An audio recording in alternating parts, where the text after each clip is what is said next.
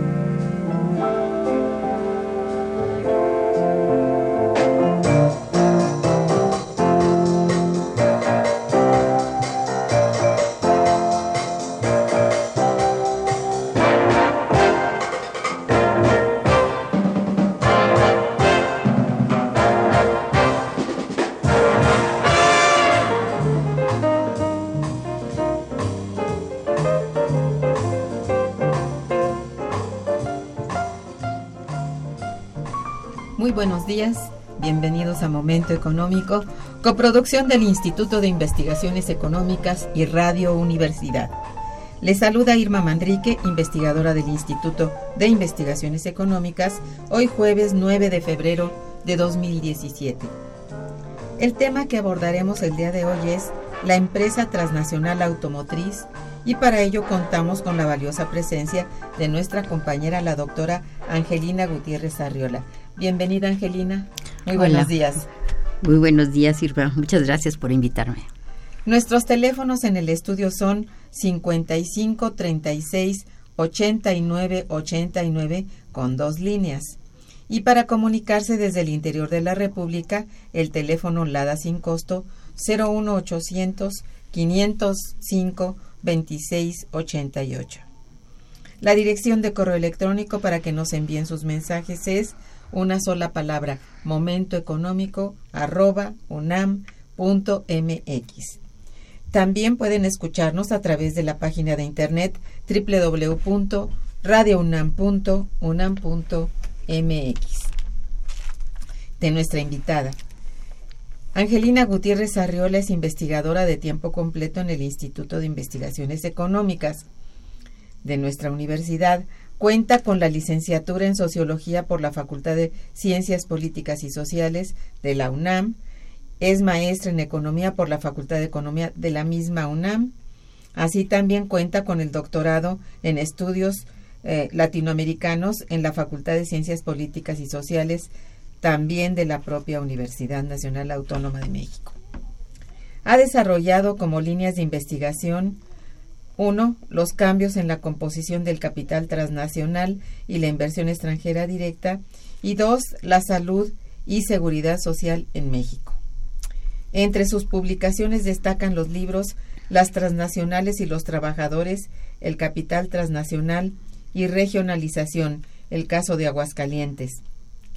México dentro de los procesos de reestructuración de los sistemas de salud y seguridad social en América Latina la empresa transnacional en la reestructuración del capital, la producción y el trabajo, y su más reciente libro que tenemos el agrado de presentar el día de hoy es La empresa transnacional automotriz en el proceso de reestructuración del capital, la producción y el trabajo en escala mundial.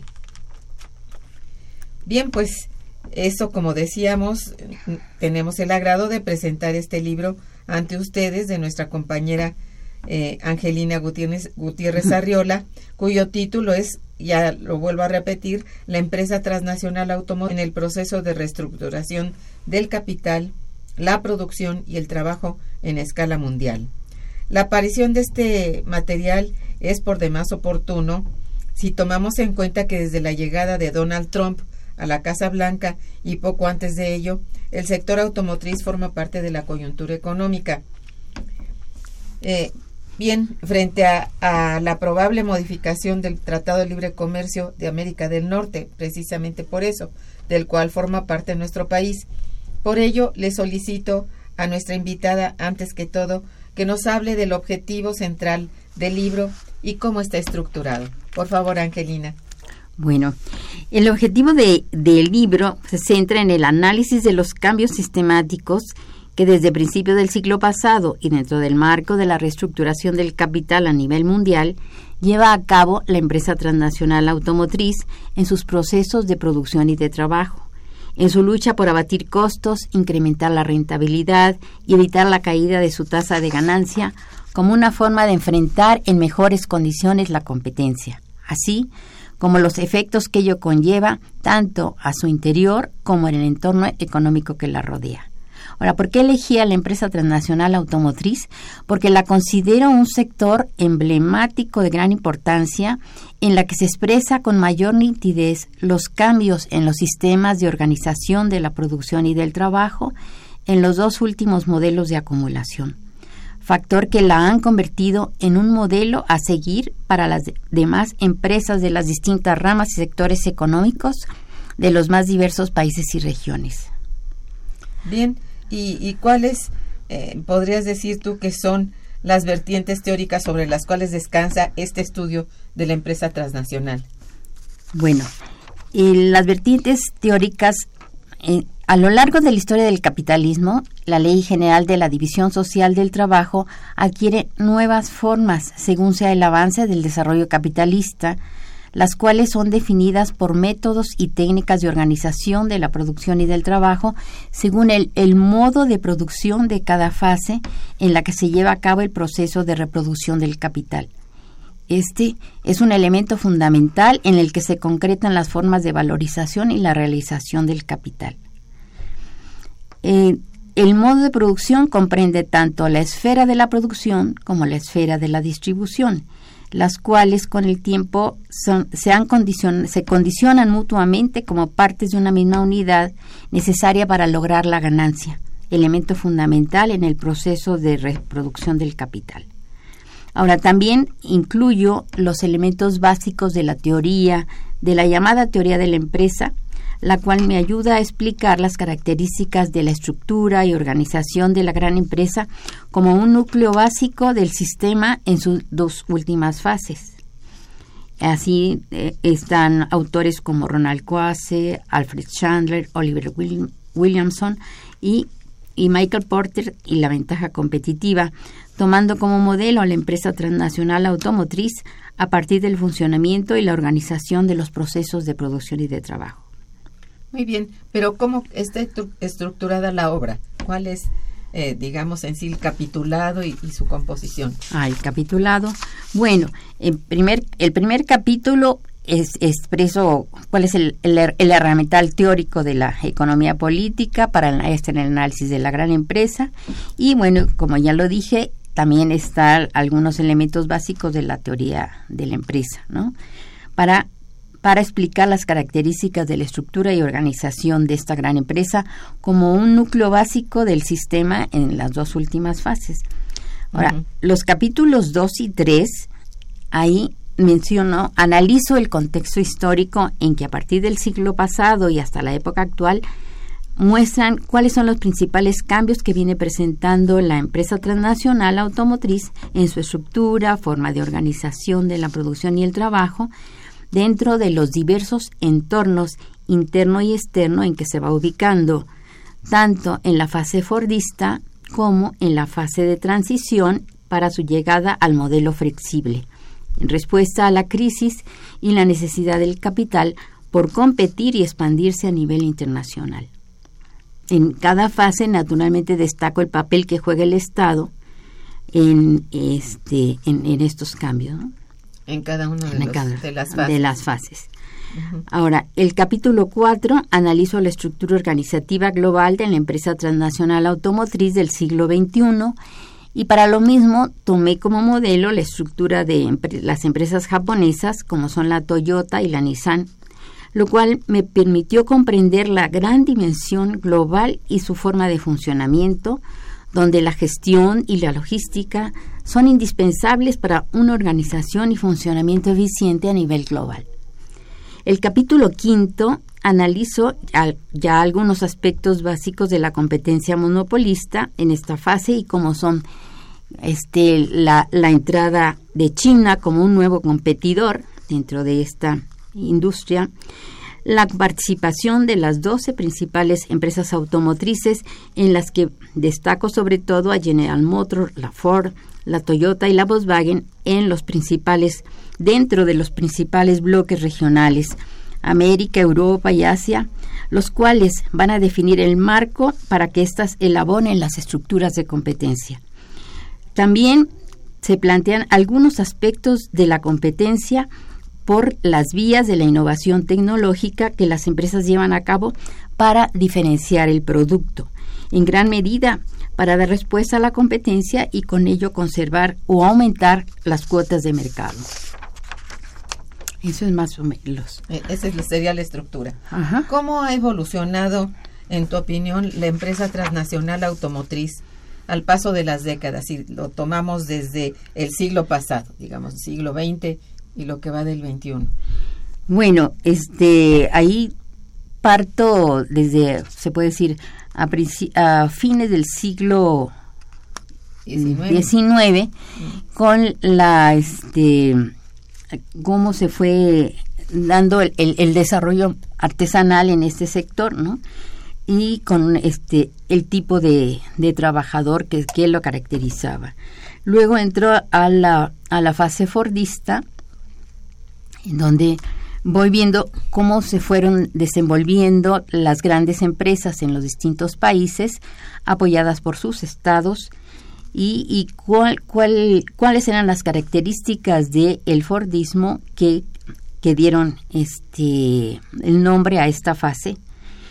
Luego paso a una fase de transición en donde se puede decir es el choque entre una fase fordista donde más bien era este había poco cambio a la fase flexible toyotista, toyotista en base a, a, los métodos toyotistas, pero este que siguen siguen los este principios básicos del Ford, de Ford, como son la cadena de ensamble, la este la estandarización, la homogenización de puestos, la sobre todo la, este, los tiempos y movimientos que juegan un papel muy importante en cada una de las fases. Ahora, sobre todo, ahí lo vemos en, en los mismos robots que están hechos en base a, a, un sistema así. Y, y bueno, este y el pase, así pasamos al, al, sistema flexible, en donde la empresa este, van a a, volverse flexible en todos los aspectos, no nomás en, en relación al proceso de trabajo donde que los trabajadores no es toda la toda la empresa se vuelve flexible. Por un lado va a, a desglosar este fases que otras empresas pueden llevarlas a cabo con mayor facilidad, con mayor eficiencia y ahí bueno es el, son los los proveedores, ¿no?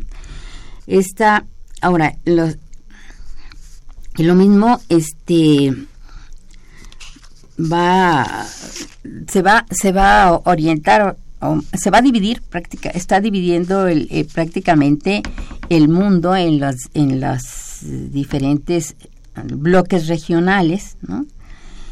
y pero este en la cabeza de la va a definir su estrategia global a partir de una red de redes a la cabeza de las cuales encontramos los centros corporativos, esto es los headquarters, que están ubicados en los principales países desarrollados de los tres principales bloques regionales, desde donde va a mantener el control de las cadenas productivas. Este factor fundamental que le permite decidir en tiempo real la relocalización de las plantas ensambladoras en función de qué, cómo, cuánto, dónde producir, así como la tecnología que debe utilizar. De esta manera, países, empresas y trabajadores quedan sujetos a la intensificación y redefinición y homologación de las competencias que le va dictando la empresa transnacional automotriz. Estos, los proveedores, a su vez, forman parte de un mismo proceso productivo, que, es la, eh, la que define la empresa transnacional, y ellos quedan integrados a través de con, por contratos muy específicos ¿no? que deben de cumplir en tiempo. Aquella empresa que al igual que sus proveedores no se actualiza en tecnología y en la utilización de los nuevos métodos y técnicas de producción, se retrasa y puede quedar fuera de la competencia transnacional. Esto es la competencia, ¿no? Trabajadores, empresas, todo este, todos compiten. Eso es. Y, bueno, em, digamos al momento actual, la empresa transnacional tiene una estructura diferente, se ha modificado, digamos, la estructura de la empresa. ¿No es así? Ah, bueno, pues más o menos esa la que estaba yo este, relatando. Ajá. Así, que, ha, digamos, dividido las las este, las etapas de producción incluso entre países. Sí. Bien. Bueno, pues estamos aquí conversando con, con la doctora Gutiérrez Arriola sobre la empresa transnacional automotriz. Vamos a hacer una breve pausa musical y regresaremos. Quédense con nosotros. Está escuchando Momento Económico.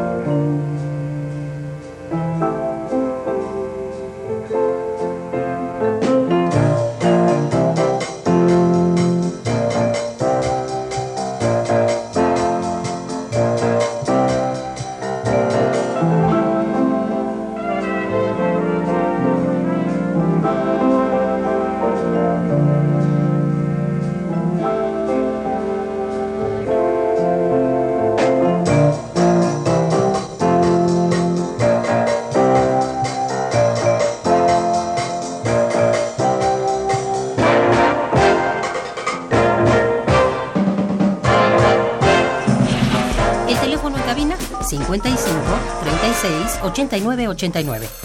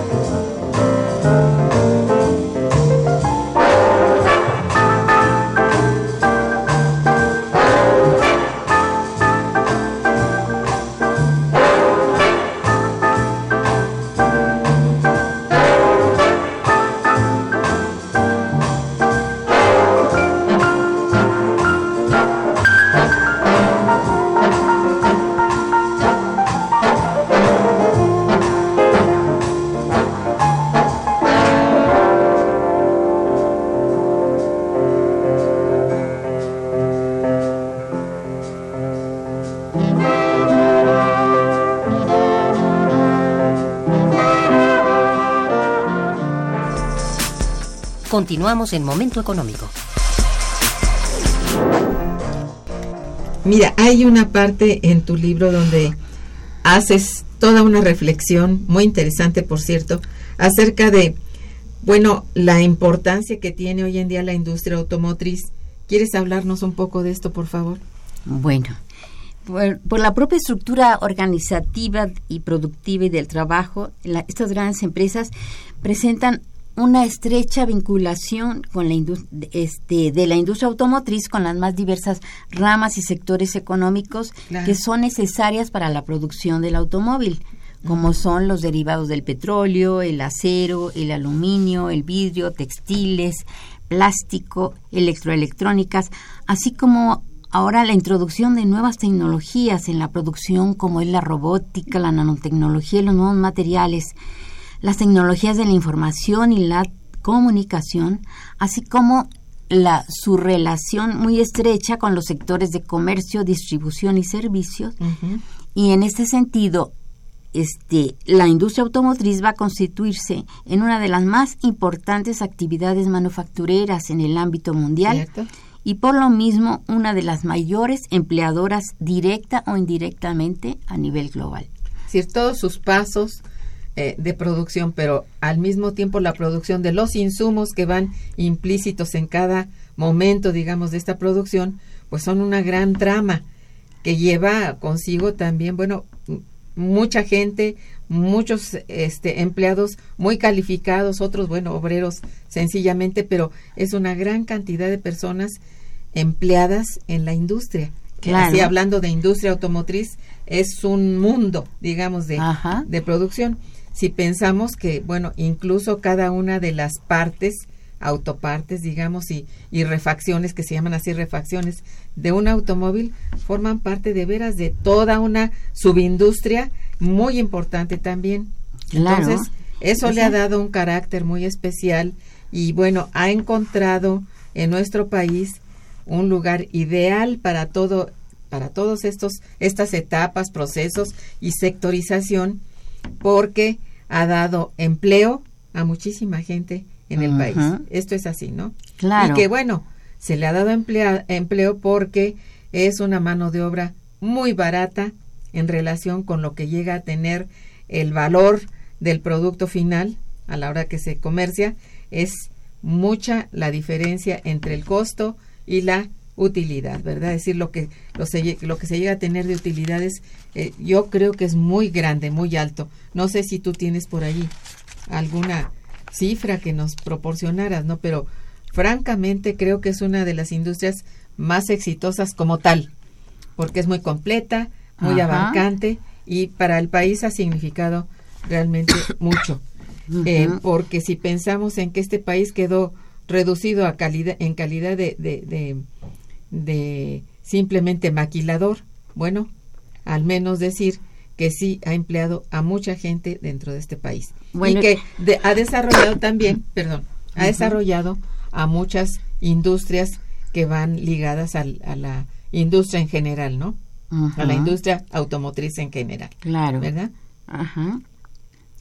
Entonces, es eh, la reflexión que tú haces es muy amplia en este capítulo donde hablas de eso, este, en donde México llega a tener pues mucho éxito básicamente por esa circunstancia esa esencia, ¿verdad? De una mano de obra muy barata, ¿verdad? Claro. Y que hoy, bueno, precisamente es lo que está en, en, en la mente de todos y en el análisis de todos los economistas y empresarios, en que si esto no sigue la pista que ha tenido hasta hoy, va a ser muy, muy difícil volverla a estructurar así como está, ¿no?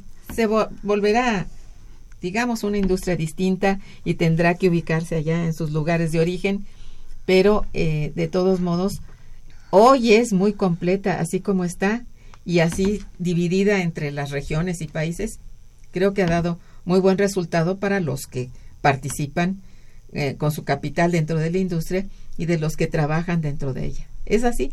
Sí, bueno, aquí yo, yo este resaltaría que el hecho de que sea un país maquilador, eh, se entiende por maquilador como, eh, como forma despectiva. En realidad, la maquila ha evolucionado eh, dentro de las cadenas de valor, ¿no?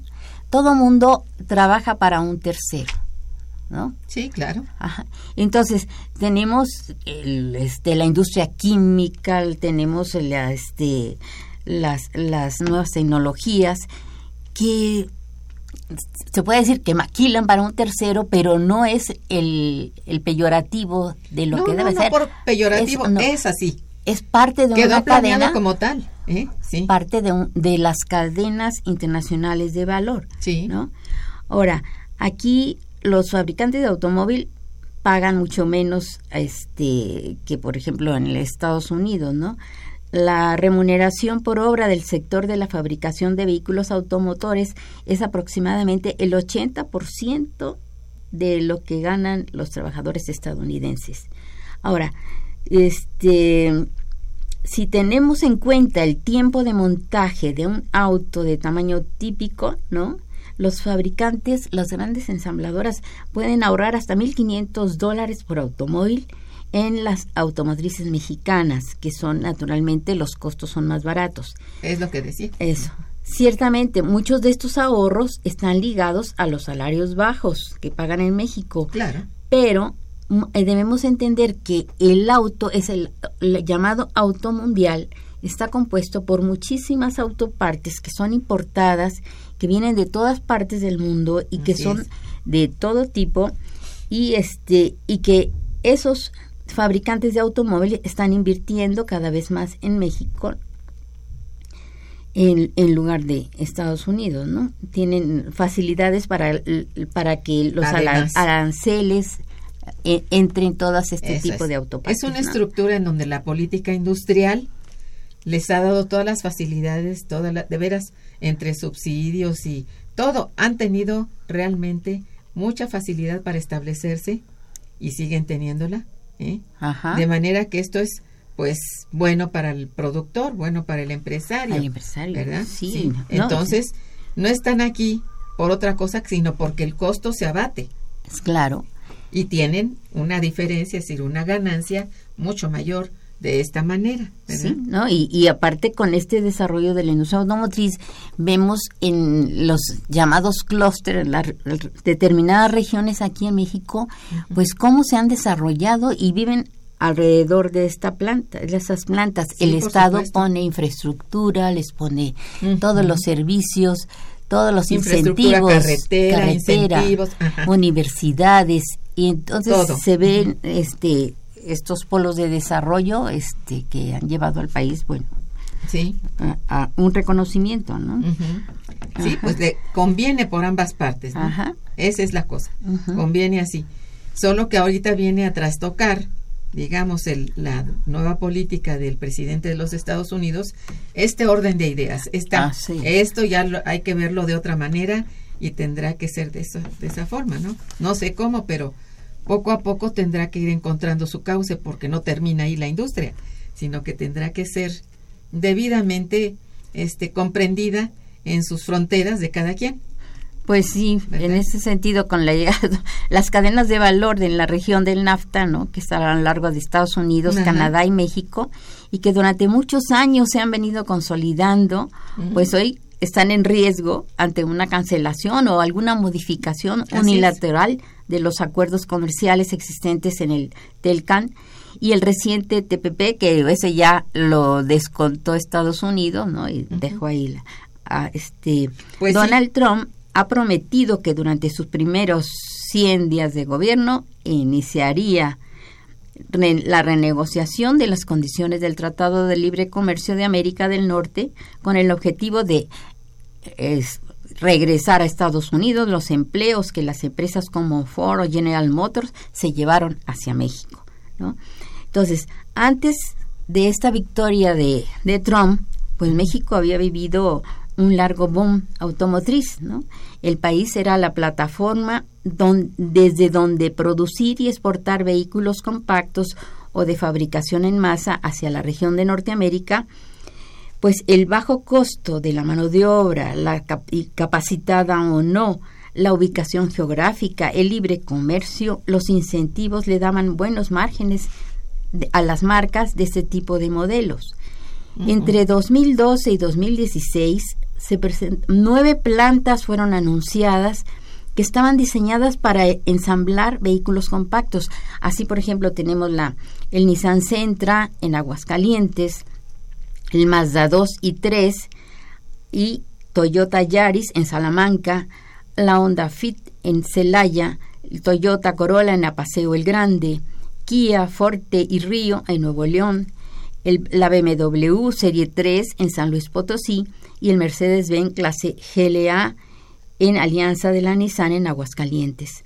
La otra, que bueno, estaba pensada y, y para ensamblar el Focus era la Ford en San Luis Potosí y que desgraciadamente frente a la presión que ejerció Donald Trump tuvo que este abandonarse. ¿no? Eh, Pues sí. Eso. Por eso decía yo, sí, ha habido ya una, un, se movieron las fichas de otra manera Ajá. y ahora tendrá que reestructurarse de otra forma, ¿no? Claro. Toda esta, digamos, división del trabajo entre zonas, ¿verdad? Ajá. Tendrá que ser así. Claro, incluso, bueno, hasta ahorita yo creo que las empresas automotrices están a la expectativa del siguiente paso de Donald Trump, pero por mientras, bueno, este, en el caso de la Ford, lo que hizo para un poco mediar, este, hizo que eh, en, abril había en abril del año pasado había dicho que invertiría 1.600 millones de dólares para construir la nueva planta de ensamble en San Luis. Esto lo recapituló por completo y lamentablemente anunció la cancelación del proyecto. Dicha planta daría empleo a a 2.800 trabajadores directos y tendría un volumen anual estimado de 300.000 unidades, principalmente para la exportación de vehículos como el Focus y el CEMAG, tanto en versiones en gasolina como en lo- los en híbridos. Y en su lugar, bueno, la, este, lo que hizo la Ford fue invertir parte de esta inversión este, 700 millones de dólares para ampliar la planta de Flat Rock, Michigan, sumando su plantilla laboral 700 nuevos puestos ¿no? y dejando la producción complementaria del Focus para la, su planta que tiene en Hermosillo, Sonora. Por su parte, la, la estrategia que siguió la General Motors, a la hora que la presionan, bueno, este, se vio obligada a transferir parte de la producción del Chevrolet Cruz, que está en la planta de Ramos Arizpe, Coahuila, hacia su planta a la planta original de Lordstown, Ohio, la cual ha tenido serias dificultades para abastecer el producto por cuestiones de capacidad, pese a tener turnos, trabaja tres turnos trabajando en dichas empresas. Sin embargo, por atrás, General Motors continuó ampliando sustancialmente sus instalaciones en los complejos de Villa de Reyes y Silao bajo un completo hermetismo, ¿no? Por evidentes razones. Ahora, y la Ford tiene pendiente inaugurar una planta de transmisiones en Guanajuato, que está prevista para este año, y concluir la ampliación de su fábrica de motores en Chihuahua. Son inversiones que suman 2.500 millones de dólares. O sea, no es nomás suspender por suspender. No, están cambiando sus estrategias, ¿no? Exacto. Lo mismo, Eso es. ándale. Ajá. Bien, pues este, mira, tenemos ya aquí unas llamadas de nuestros eh, radioescuchas. Me voy a permitir leer. El señor Morales eh, felicita a la invitada y al programa. Muchas gracias, señor Morales. Dice, ¿por qué se maneja que México es uno de los principales exportadores de automóviles cuando la realidad es que solo somos un país maquilador que no produce nada en cuestión automotriz? No, no, no. No, Ahí creo que sí. esa no. A ver tú, eh, si quieres contestarle, por favor. Bueno, este, en realidad México, con todos los incentivos que, que le da a las empresas, además de ser uno de los países que más se ha abierto al mundo, es decir, tiene creo que 44 este tratados o algo así, con tratados comerciales. Esto le permite que lleguen aquí este, inversiones, la- tanto de, de plantas ensambladoras como de las autopartes y todo eso, no puedan entrar y... Sí, pero Ahora- también en México se producen algunas partes. claro, Eh, sí, más o menos como ujú. el 40% ahora Ajá. son de autopartes que están hechas en México. Pueden Sí. ser de, de las mismas empresas transnacionales o de empresas Pero nacionales. se producen aquí. se producen aquí. Y este, ¿qué es lo que?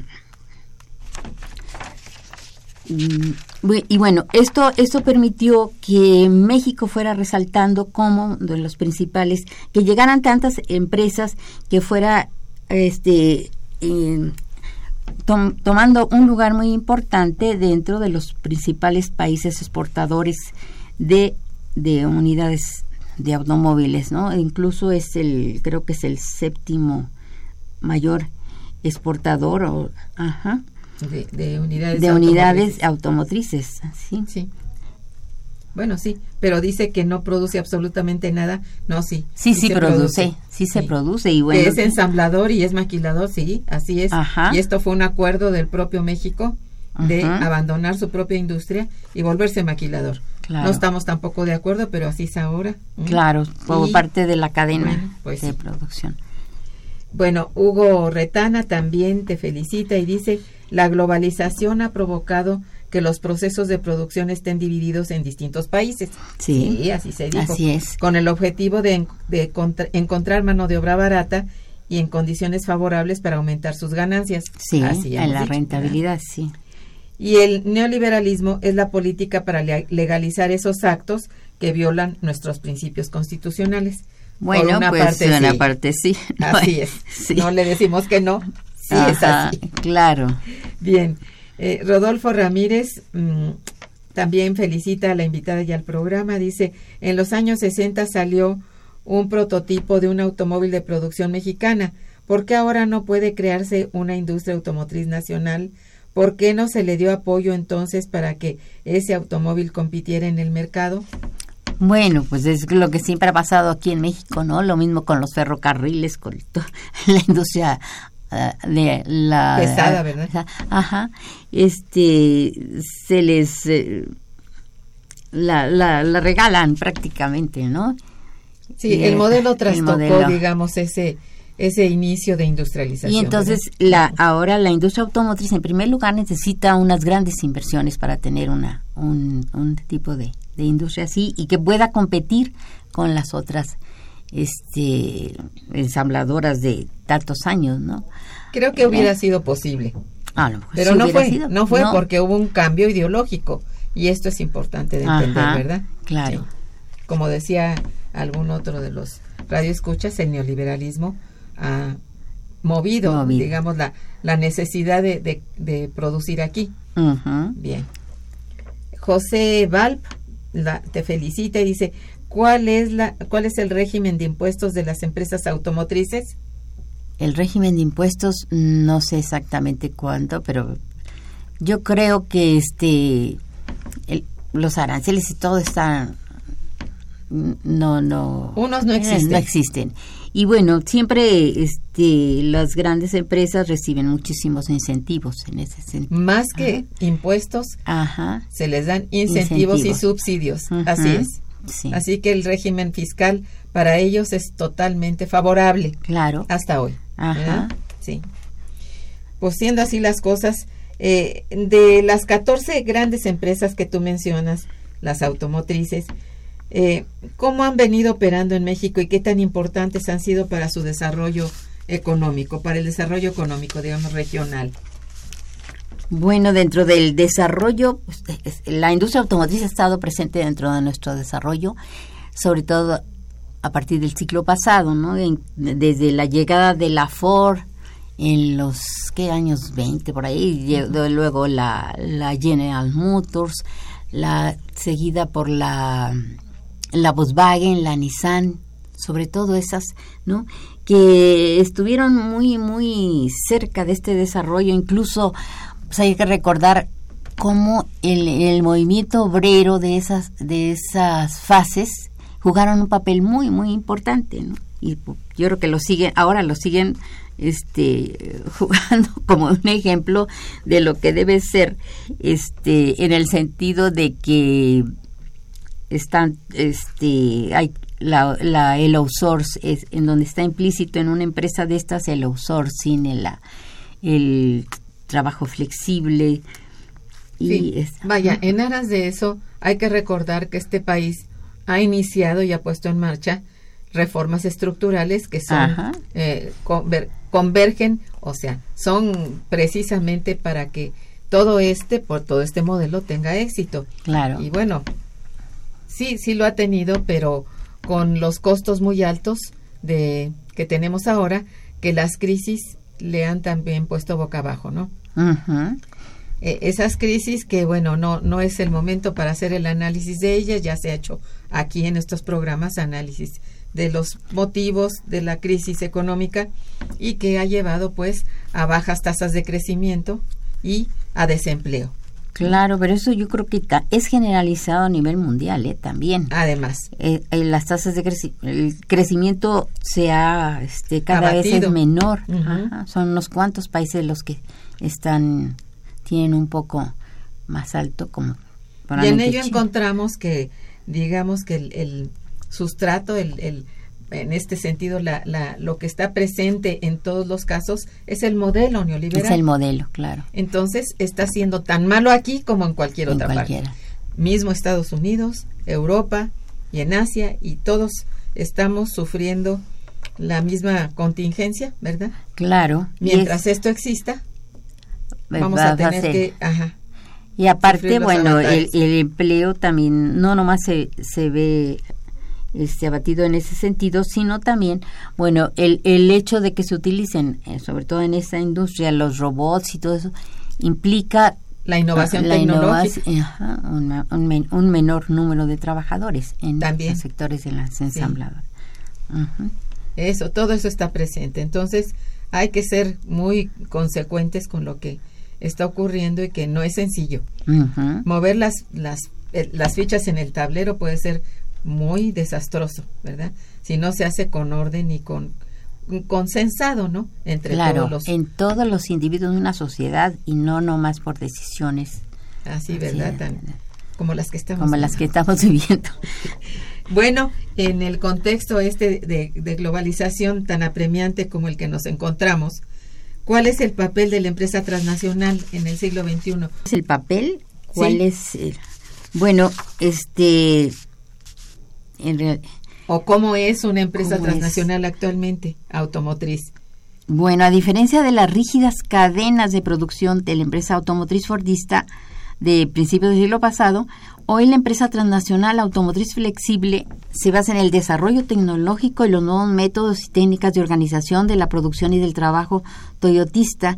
Y por lo tanto se reestructura sistemáticamente, relocaliza la producción hacia nuevos diversos países y regiones que le ofrecen las mejores alternativas de rentabilidad, delegando un número cada vez mayor de las fases del proceso en un heterogéneo número de empresas proveedoras especializadas de diverso nivel, origen, composición y estructura económica y que se especializan en, en determinadas fases del proceso productivo de, en ciertos bienes y servicios.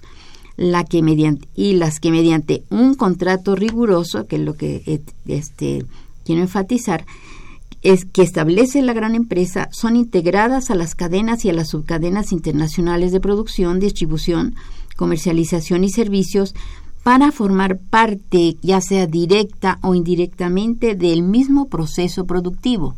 Cada cambio que hace la empresa, eh, ya sea por este en sus procesos de producción, en, la organización de su proceso de producción y del trabajo, o en la, en la innovación del producto que cada vez se acelera mucho más, todas las las empresas que están derivando, todas las empresas deben ajustarse también a esos cambios, ¿no? La empresa que no no funcione, pues queda queda, fuera. Mm. Eso es. Entonces, como tú dices, la, la competencia está brava. En la competencia es brava. Es una competencia mm, que este no nomás es entre empresas, sino en entre las mismas plantas o al interior de las plantas entre los trabajadores o entre los trabajadores de los diversos países, ¿no? Se da una, una competencia, todo el mundo quiere este pues eh, quedar ahí. Sí, no moverse, no moverse. Con la flexibilidad laboral pueden una de esas quedar fuera. Claro, y los países lo mismo, ¿no? Tienen que estar al tanto. Bien, vamos, vamos a un puentecito musical muy lindo y regresamos. Está escuchando Momento Económico por Radio UNAM.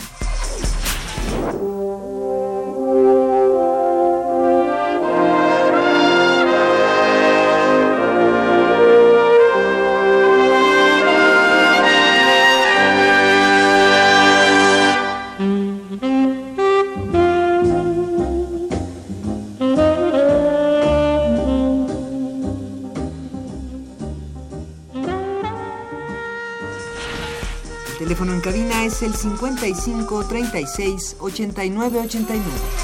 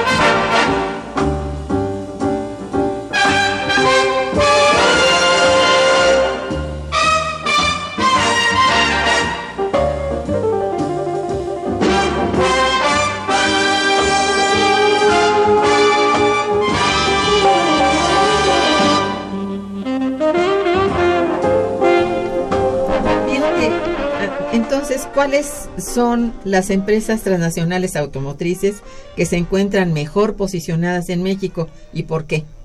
Te pregunto porque en tu libro realizas una muy buena clasificación entre empresas americanas, alemanas, francesas, italianas, japonesas y coreanas.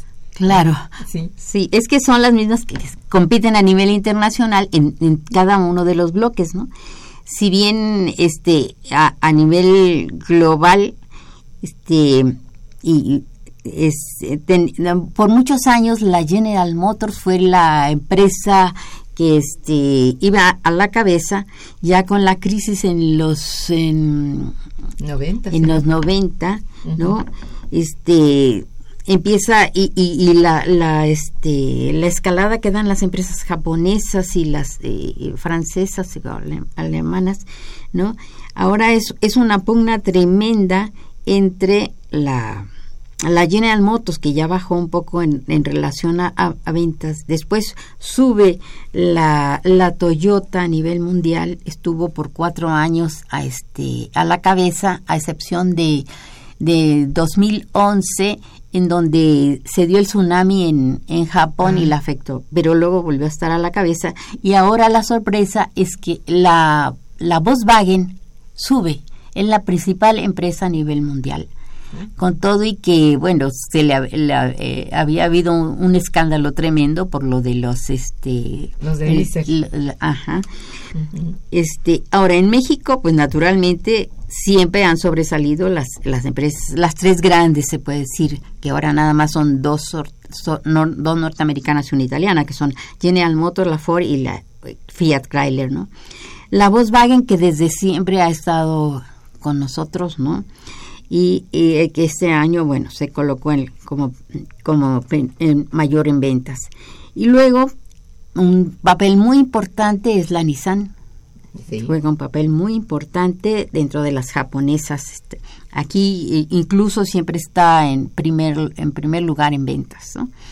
Está la Toyota, la Honda y en la que acaba de entrar es la Hyundai Kia, que está en recientemente abrió una planta en, en Nuevo León y que viene este pegando duro, ¿no? Está, tanto en, en, todos los mucho, sí.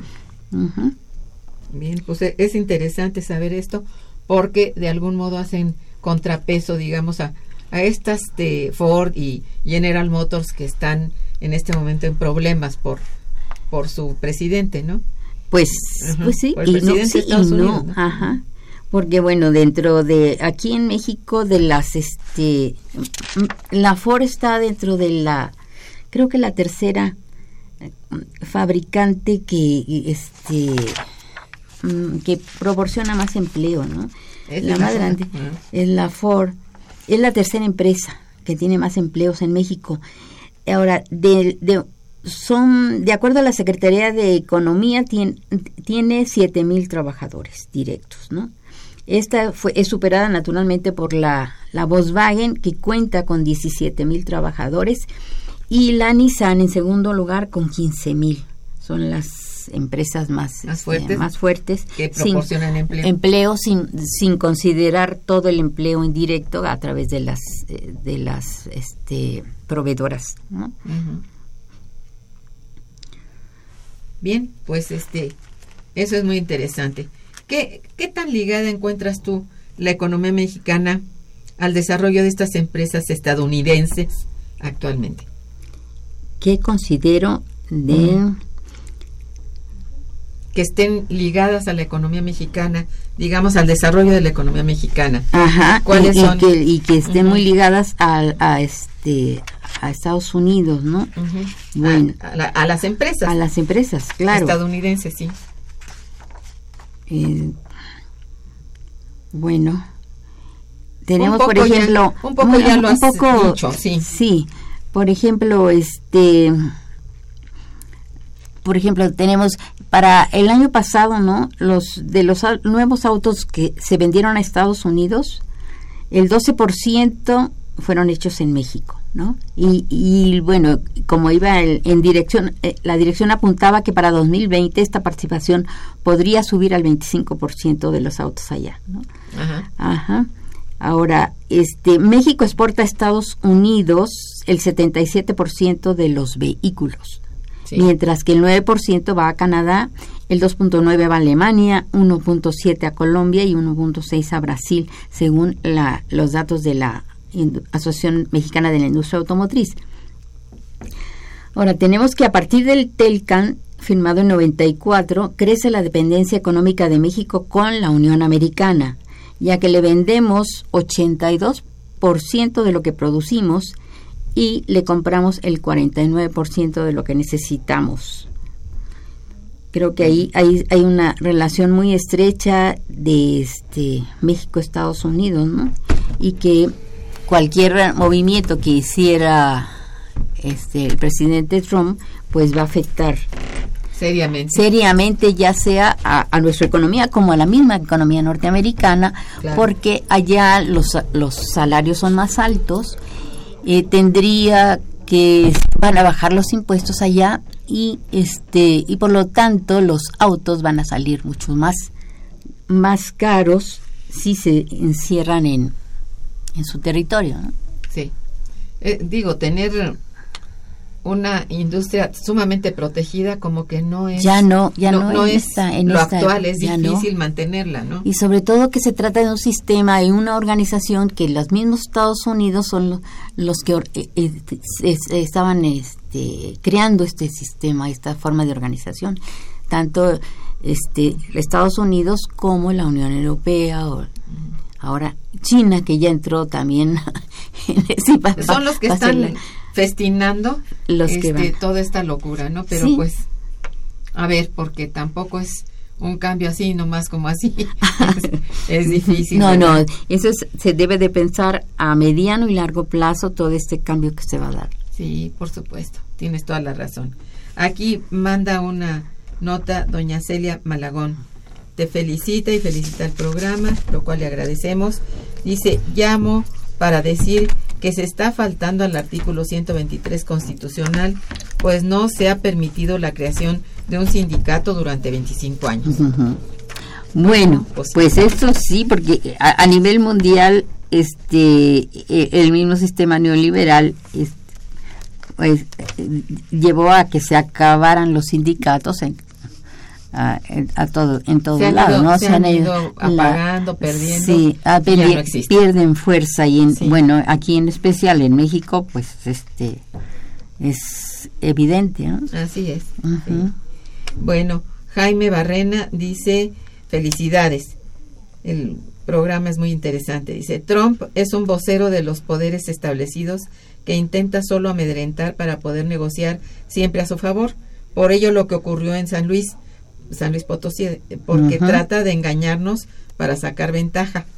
México debiera invertir en una refinería y hacer de este país un país productor.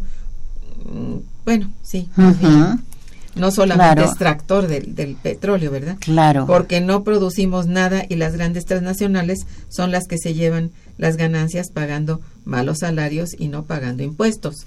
Pues sí. Pues sí, Ajá. ahí le damos toda la razón. Toda la razón, porque tenemos el petróleo, pero pero ya no lo tenemos. porque aquí nada más. No tenemos. van, ya no tenemos, ya lo desbarataron. Así es. David Sixto también, felicidades, dice, el problema no es Donald Trump. Son los gobiernos que se han encargado de destruir nuestra planta productiva y generar los 85 millones de pobres en nuestro país. Pues sí. Sí, le damos toda Le la damos razón. la razón. Así es, en efecto. Bien, pues eh, yo te felicito mucho porque has hecho un trabajo muy exhaustivo, muy interesante y muy oportuno, como decíamos al principio del programa. Qué bueno que ya salió a la luz tu libro. Felicidades por ello y felicidades por estar aquí con nosotros. Fue muy interesante oír tus conceptos. Y bueno, también agradecemos muchísimo la participación y el interés de todos nuestros radioescuchas en el programa. Eh, acuérdense, tenemos en los controles técnicos nada menos que a Socorro Montes, muchas gracias. Y en la producción a Santiago Hernández y Araceli Martínez, gracias niños.